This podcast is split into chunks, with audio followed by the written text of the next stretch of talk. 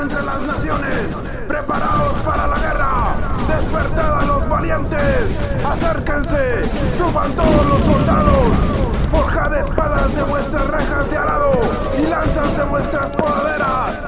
Diga al débil, fuerte soy. Esto es Despertando Valientes.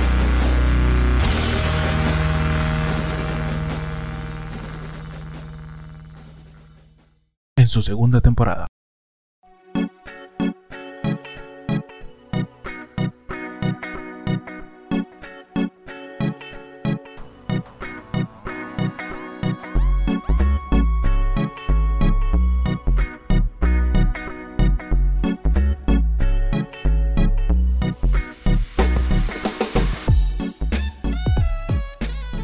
¿Qué tal? ¿Qué tal? ¿Cómo están? Muchas gracias por haberle dado play a este nuevo episodio de Despertando Valientes. Pues la verdad, muy muy agradecido con todos ustedes por estarle dando seguimiento y estar escuchando nuestros capítulos. Espero que esta nueva temporada y los también temas de la pasada temporada sean o estén siendo de bendición para sus vidas.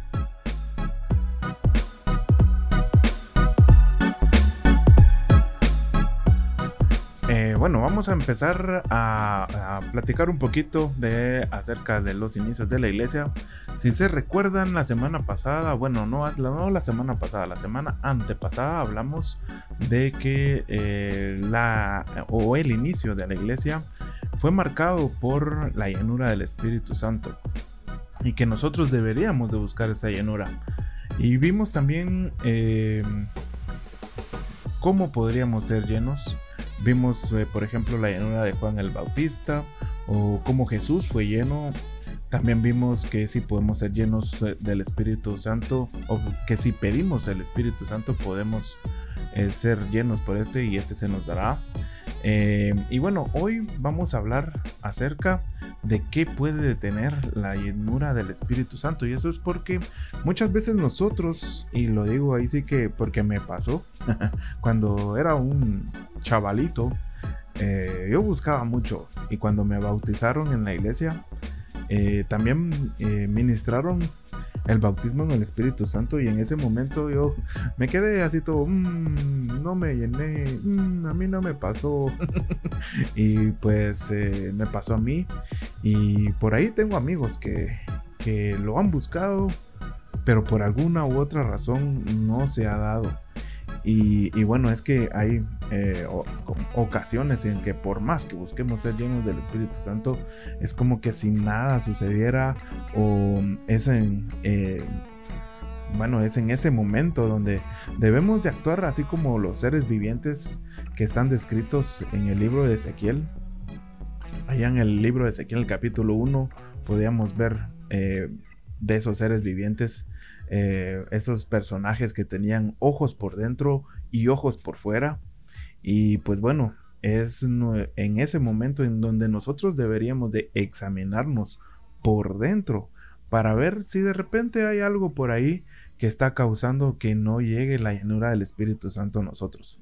Y bueno, algo para recordar es que eh, nosotros, o bueno, si ustedes leen en todo el libro de Hechos, los cristianos de ese entonces eran llenos del Espíritu Santo y no solo una vez, eran llenos del Espíritu Santo varias veces y varias veces. Entonces, nosotros como cristianos debemos de buscar esa llenura a cada rato, a cada momento, porque si de por ahí nos llegamos a vaciar, puede que eh, entren cosas en nosotros que después nos impidan volver a ser llenos en, en una próxima ocasión. Entonces ahí es donde debemos de examinarnos, debemos de ver qué es lo que puede estar deteniendo la llenura del Espíritu Santo.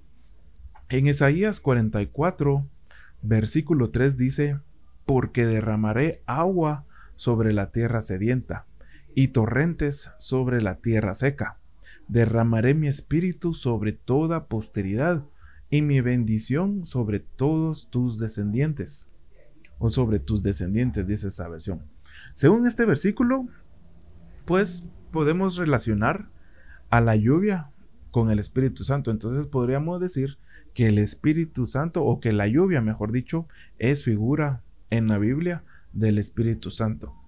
Entonces, veamos por toda la Biblia, o bueno, vamos a ver algunos eh, pasajes que encontré y que, bueno, lastimosamente por el tiempo no podemos ver tantos, pero eh, vamos a ver algunos que otros eh, donde la Biblia nos diga o nos muestre por qué la lluvia no cayó o por culpa de quién no cayó o dejó de caer la lluvia.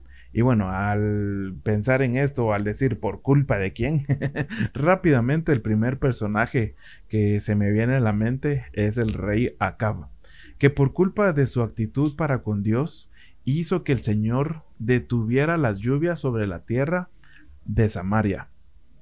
Y ustedes pueden ver toda la historia del rey Acab a partir de Primera de Reyes o Primero de Reyes, como se debería de decir, capítulo 16, versículo 29. Ahí pueden, desde ahí, pueden ustedes ver toda la historia del rey Acab y estudiar su vida y pues aprender de sus errores, ¿verdad? Y pues em, ahí también puedes encontrar la historia también eh, de Elías. Eh, de inicio, la Biblia te describe que hizo Acab dándole motivos o aún más motivos que los otros reyes para enojar a Dios. Dice la Biblia que él construyó un templo en Samaria para el dios Baal, y dentro de ese templo había una imagen de la diosa Acera. Y luego en el capítulo 22 y versículo 52 dice que él llevó a pecar a Israel cada vez más y que fueran tras dioses falsos y dejaran al Señor nuestro Dios. Ah, todos estos errores que Acab cometió hizo que la lluvia dejara de caer sobre Samaria. Y no fue hasta que Elías hizo caer fuego del cielo que el pueblo volvió su corazón a Dios. Tuvieron que ver cosas increíbles para que volvieran su corazón a Dios. Y ojo, que lo hizo alguien que estaba lleno del Espíritu de Dios. Y la lluvia entonces, eh, después de eso, después de que los israelitas confesaron con su boca que Dios, o eh, sí, que, que, Dios era el, mero mero, digámoslo así, eh, volvió entonces a caer la lluvia. Y, ojito, con, ojito con lo que dice aquí en Deuteronomio 11, 16 y 17 y, miren esto, dice, cuidaos, no sea que se engañe vuestro corazón y os desviéis y sirváis a otros dioses y los adoréis. No sea que la ira del Señor se encienda contra vosotros y cierre los cielos y no haya lluvia y la tierra no produzca su fruto y pronto perezcáis en la buena tierra que el Señor os da es como que se los dijo el Señor y vinieron los israelitas en el tiempo de Acab, se fueron tras los dioses y bueno, se los dije y tómala. y ahí va, ¿verdad? Cerraron los cielos y dejó de caer lluvia, si no estoy mal, alrededor de tres años.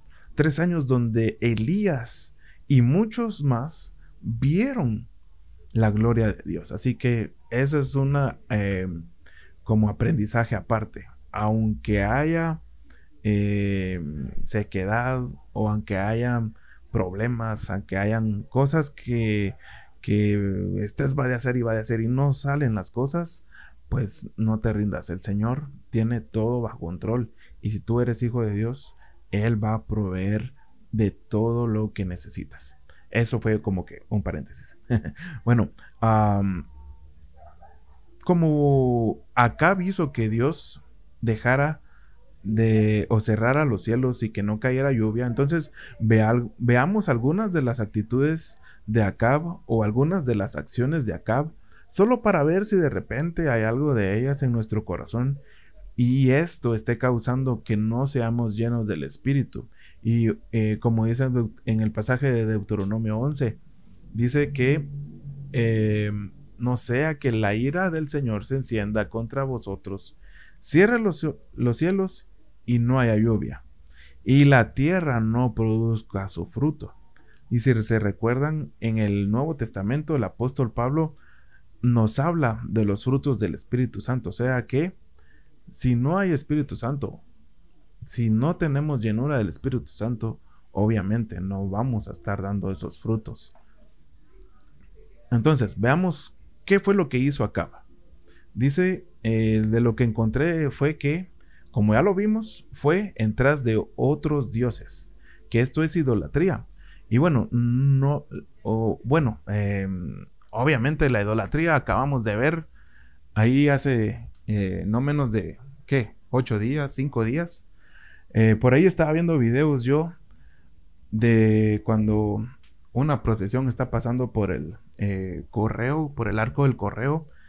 Y, qué, qué, impresionante es ver el nivel de idolatría que hay en esos días, ¿verdad? Rindiéndole honores, rindiéndole o dándole, ¿cómo se dice? mucho respeto, eh, alegoría y todo lo demás eh, vi yo como había gente que desde el arco tiraban papelitos en, cuando iba pasando la procesión y, no, eso es, eh, eh, obviamente lo vemos como idolatría, pero como les he dicho en otros programas, idolatría no es solo eso, eso es como que lo más visto. En realidad la idolatría es darle el lugar de nuestro corazón que le corresponde a Dios. O sea, darle el primer lugar en nuestra vida a otra cosa, llámese eh, perros, llámese, eh, bueno, mascotas, llámese hijos, llámese esposa, llámese novia, eh, fútbol, figuras de fútbol, ya vieron que hasta les llaman ídolos. Todo eso, darle el lugar que le corresponde a Dios en nuestro corazón a ese tipo de cosas es idolatría. Entonces, de repente puede que le estés dando ese lugar que a Dios le corresponde a, tus padres o a tu esposa o a tu novia o incluso a la música. Entonces, ojito con eso porque eso puede estar causando que no caiga el Espíritu Santo sobre tu vida. También dice que eh, Acab desobedeció al tener como esposa a una mujer que no era israelita. Y eso pasa bastante en estos días. Pasa que, pues la, chavita está muy bonita y pues no se puede uno resistir y vamos. Y que si la chavita no es nada cristiana y lo que hace es que te separa de Dios como le pasó acá. Eso también puede ser que esté causando que no seas lleno del Espíritu Santo. Así que si estás pasando por una situación así es mejor cortarla de ella porque si no, más adelante Dios no lo va a permitir y lo vas a tener que cortar o las cosas se van a salir de control y pues eh, la vida así es muy, muy difícil. Lo he visto, lo he visto la verdad con eh, muchas personas cercanas a mí y qué difícil es vivir así. Así que eh, ya si estás casado con alguien así, pues a golpe dado no hay quite, sigue haciendo ganas y pues sé testimonio para esa persona para que esta persona también llegue a los pies de Cristo. También otra de las actitudes de Acab es que abandonó los mandamientos, no destruyó a sus enemigos, escuchaba cualquier profecía, pero aborrecía la verdadera profecía, incluso andaba tras de Elías para tronárselo. Em, algo impresionante es que tomó la viña de Nabot porque él no tenía dónde sembrar. Se vendió para hacer el mal y bueno, al final de su vida se arrepintió de sus pecados y Dios lo perdonó, pero Acab no buscaba al Señor. Y si no se busca al Señor es porque el amor por Dios se enfrió o se acabó.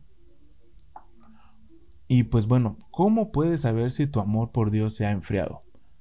Pues esto pasa cuando de repente, hagámoslo en un ejemplo, eh, un domingo después de que ya pasó la pandemia, ya te acostumbraste a conectarte a los vivos de tu iglesia, bueno, a los en vivos, no a los vivos, sino que a los en vivos, no te dan ganas de conectarte, eh, o bueno, no te dan ganas de ir a la iglesia. Ahí dices, ah, hoy me voy a conectar. Y te quedas en tu casa, acostado en tu camita, y viéndolo en vivo.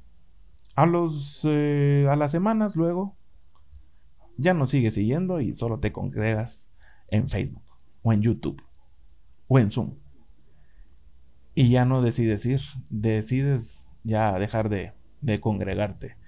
Pero lo estás haciendo en vivo, entonces, eh, eh, bueno, sigues así. Luego, un día te va a pasar que se te va a olvidar conectarte. Porque la serie no se ha acabado. Porque el partido va en lo mejor. Va perdiendo el Barcelona y hay que ver cómo pierde. Entonces, se te olvidó conectarte. Y así va a ir pasando hasta que dejes de congregarte totalmente. De repente tú leías tu Biblia en la noche. Un día decides, ah, hoy no, hoy no la voy a leer. Y otro día, y otro día, y otro día, hasta que llega el día en que tu Biblia está llena de polvo. Y bueno, en esta época digital también puede pasarte, y esta puede ser una señal, porque de repente llegabas y leías tu Biblia en el teléfono. Pero un día te llega un mensaje del sistema avisándote de las aplicaciones que ya no usas. Y entre ellas está tu Biblia. Ahí es donde te puedes dar cuenta y yo creo que ahí ya es muy tarde. Pero sí puedes ver que tu amor por el Señor ha disminuido. Entonces, pongámosle atención y observemos cada una de nuestras actitudes.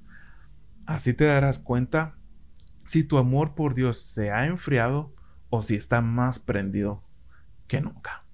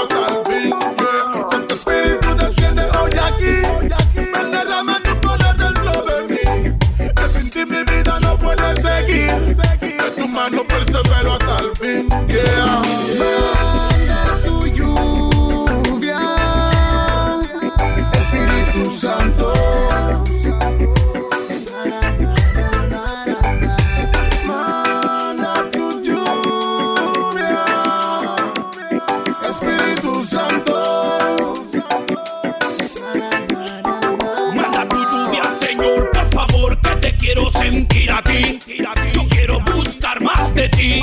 En la mañana cuando levanto mis manos te pido que derrames de tu amor y tu unción. Me diste todo, agradecido contigo. De tu palabra estoy convencido. Que sin ti la vida no es igual. Si tú no estás conmigo no puedo avanzar.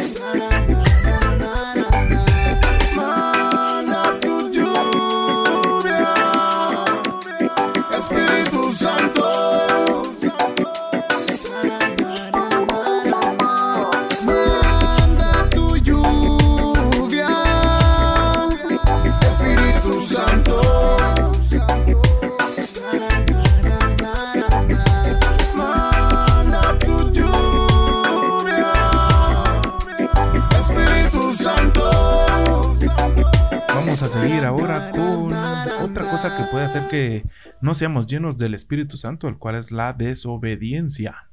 En Deuteronomio 28 se describen las bendiciones y las maldiciones que están delante de nosotros si decidimos obedecer o desobedecer los mandamientos de Dios. Bueno, en Deuteronomio 28:15 dice, pero sucederá que si no obedeces al Señor tu Dios, guardando todos sus mandamientos y estatutos que te ordeno hoy, vendrán sobre ti todas estas maldiciones y te alcanzarán.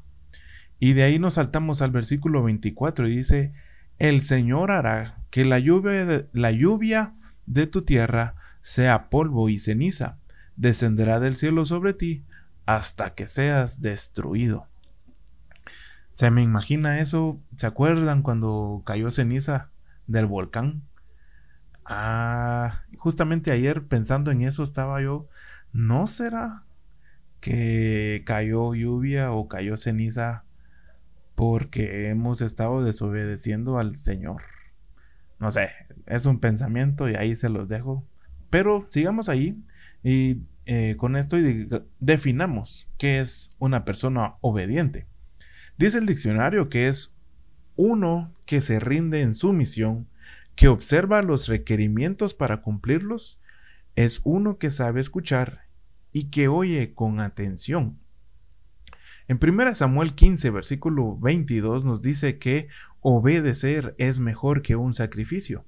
Y el siguiente versículo nos dice que la desobediencia es como iniquidad e idolatría.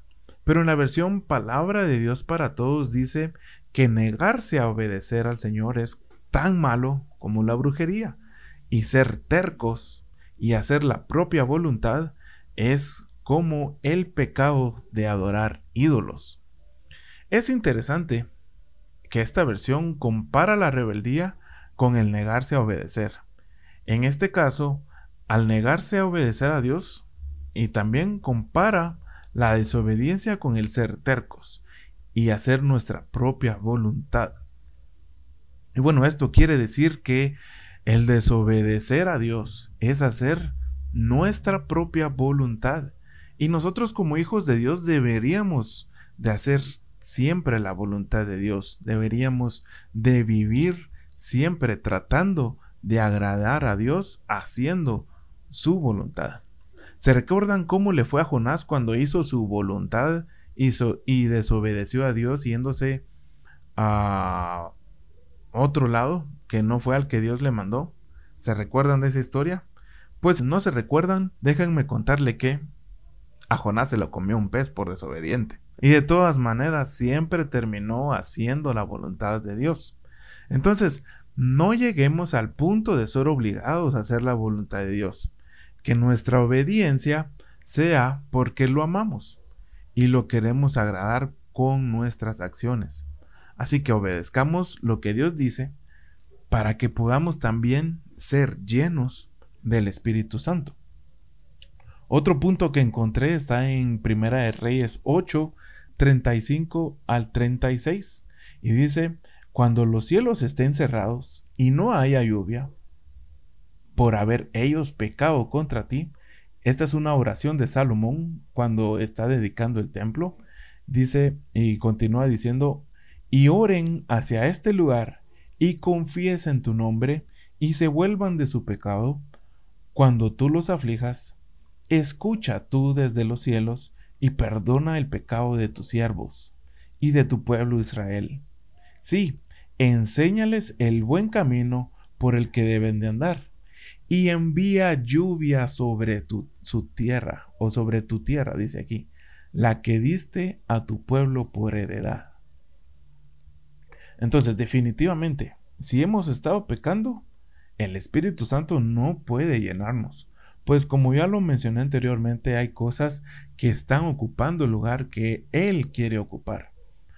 Y bueno, algo que acabo de aprender es que el pecar por una tentación que nos llegó es una decisión de nosotros. Pero solo con la ayuda del Espíritu Santo podemos negarnos a nosotros mismos, ya que negarnos a nosotros mismos es como morir. Y morir ha de ser bien, bien difícil si no nos podemos negar o si no podemos morir a nosotros mismos, vamos a seguir cayendo en tentación y vamos a seguir pecando. Tal vez tú quieras ser lleno del Espíritu Santo y amas con todo tu corazón a Dios, pero el pecado que estás cometiendo no te deja tener la, la plenitud que Cristo ya te dio.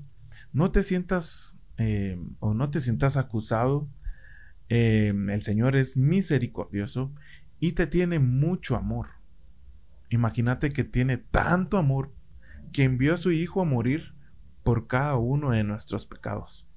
Lo que tienes que hacer es tomar la decisión de orar y pedirle perdón a Dios y volverte de esas acciones que te llevan a pecar. Y como dice en este pasaje de, de, Reyes que leímos, el Señor te escuchará desde los cielos, perdonará tu pecado y encima todavía te va a enseñar el buen camino por donde debes de andar. Y así la lluvia del Espíritu Santo vendrá sobre tu vida y te dará las fuerzas para no volver a pecar. Y bueno, el último eh, punto que vamos a ver en esta tarde es el tiempo. Dice en Deuteronomio 11:14, Él dará a vuestra tierra la lluvia a su tiempo, lluvia temprana y lluvia tardía, para que recojas tu grano, tu mosto y tu aceite. Lo que nos habla este verso es que el tiempo de Dios, la, al tiempo de Dios, perdón, la lluvia va a caer no antes, no después. Si tal vez has estado buscando ser lleno del Espíritu Santo, pero no no ha llegado ese momento, tranquilo, no te desesperes y sigue buscando que en su tiempo Dios lo hará. Recuerda que en Eclesiastes 3:11 dice, todo lo ha hecho Dios hermoso en su tiempo. Y bueno, esto no solo aplica a la llenura del Espíritu Santo, esto aplica a todos los momentos que pasan por nuestra vida. Aplica a cada uno de ellos. Debemos de estar bien afinaditos y metidos en la presencia de Dios para que nuestras decisiones sean de acuerdo a la voluntad de Dios y así podamos estar actuando bajo los tiempos de Dios. Entonces, todas las cosas son más fáciles o se realizan con mayor facilidad cuando estamos actuando bajo los hermosos tiempos de Dios. No hay nada que lo bloquee, no hay nada que se oponga cuando estás actuando bajo esos tiempos. Pero si no estamos actuando en sus tiempos, todo es más complicado, todo es más difícil. Y es ahí cuando nosotros empezamos con nuestras fuerzas a presionar y a jalar para que las cosas que nosotros queremos se hagan. Pero al final nos vamos a dar cuenta que no era una buena decisión o que todavía no era el tiempo de hacer las cosas. Un ejemplo que me pasó hace bastantes años fue que el lugar donde yo estaba trabajando no me gustaba para nada y ya me quería salir y ya no aguantaba. Entonces un día me recuerdo que vine y oré y le pedí al Señor que, que me confirmara si era el tiempo para salir o no. Y abro mi Biblia y ¡boom! Y me salió un versículo ahí que yo entendí que era para que me fuera. Después de que renuncié, bueno, había puesto una seña que si no me daban un buen horario, em, iba a renunciar. Y no me lo dieron y renuncié. Al momento que renuncié, me di cuenta que no había sido una buena decisión. ¿Y qué pasó después? Pasé, em, vamos a ver, como unos seis meses sin trabajo, hasta que encontré un trabajo en el cual no era un trabajo de acuerdo a lo que Dios quería porque me quitaba el tiempo de ir a la iglesia. Y me salieron con cosas escondidas y un montón de de jaladas, decían los mexicanos. Y, y, pues tampoco fue algo, un, no actué bajo el tiempo de Dios y pues pasé, eh, vamos a ver, yo creo que pasé como dos años de un lado a otro, buscando trabajo, trabajando por aquí, haciendo cosas por allá y así.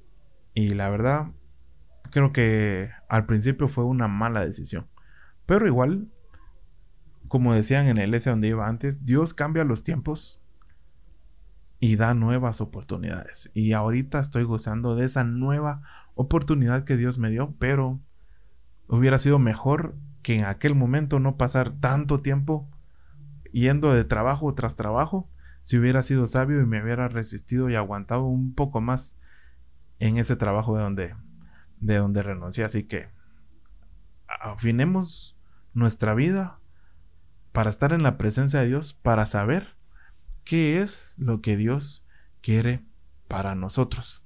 Y bueno, ahorita, este era el último punto, pero eh, me recordé que hay otro punto más del que les quiero hablar, que es el servir, porque es bastante importante servir, no solo en nuestra iglesia, sino que también en nuestra casa. En Génesis 2, eh, versículo 5, se nos habla de que eh, no había lluvia en ese momento porque no había un hombre que labrara la lluvia, así es como dice la Biblia.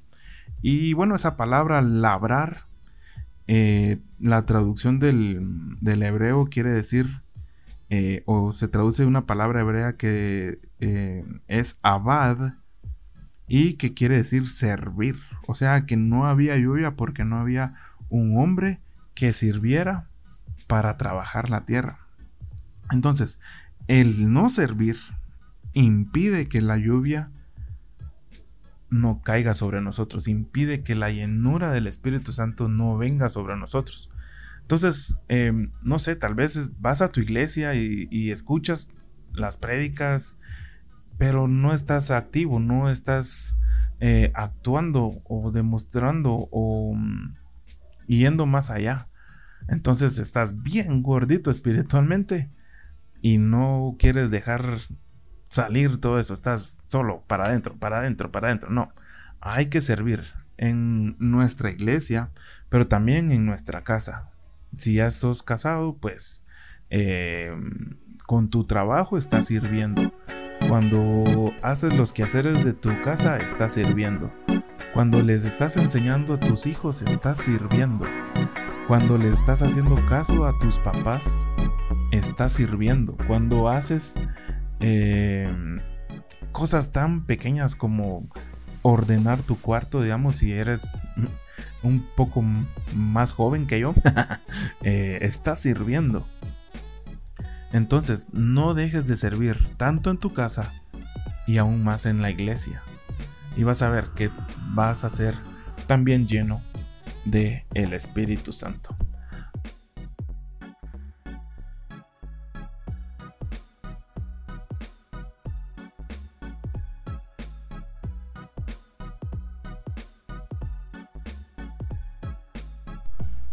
Y bueno, hasta aquí el tema del día de hoy. Espero que lo que hemos hablado sea de bendición para tu vida. Y recuerda seguirnos en nuestro Facebook, el cual es Despertando Valientes. Mándanos tus comentarios, comparte nuestras publicaciones y nos escuchamos en el siguiente podcast. Y que tengan una excelente semana.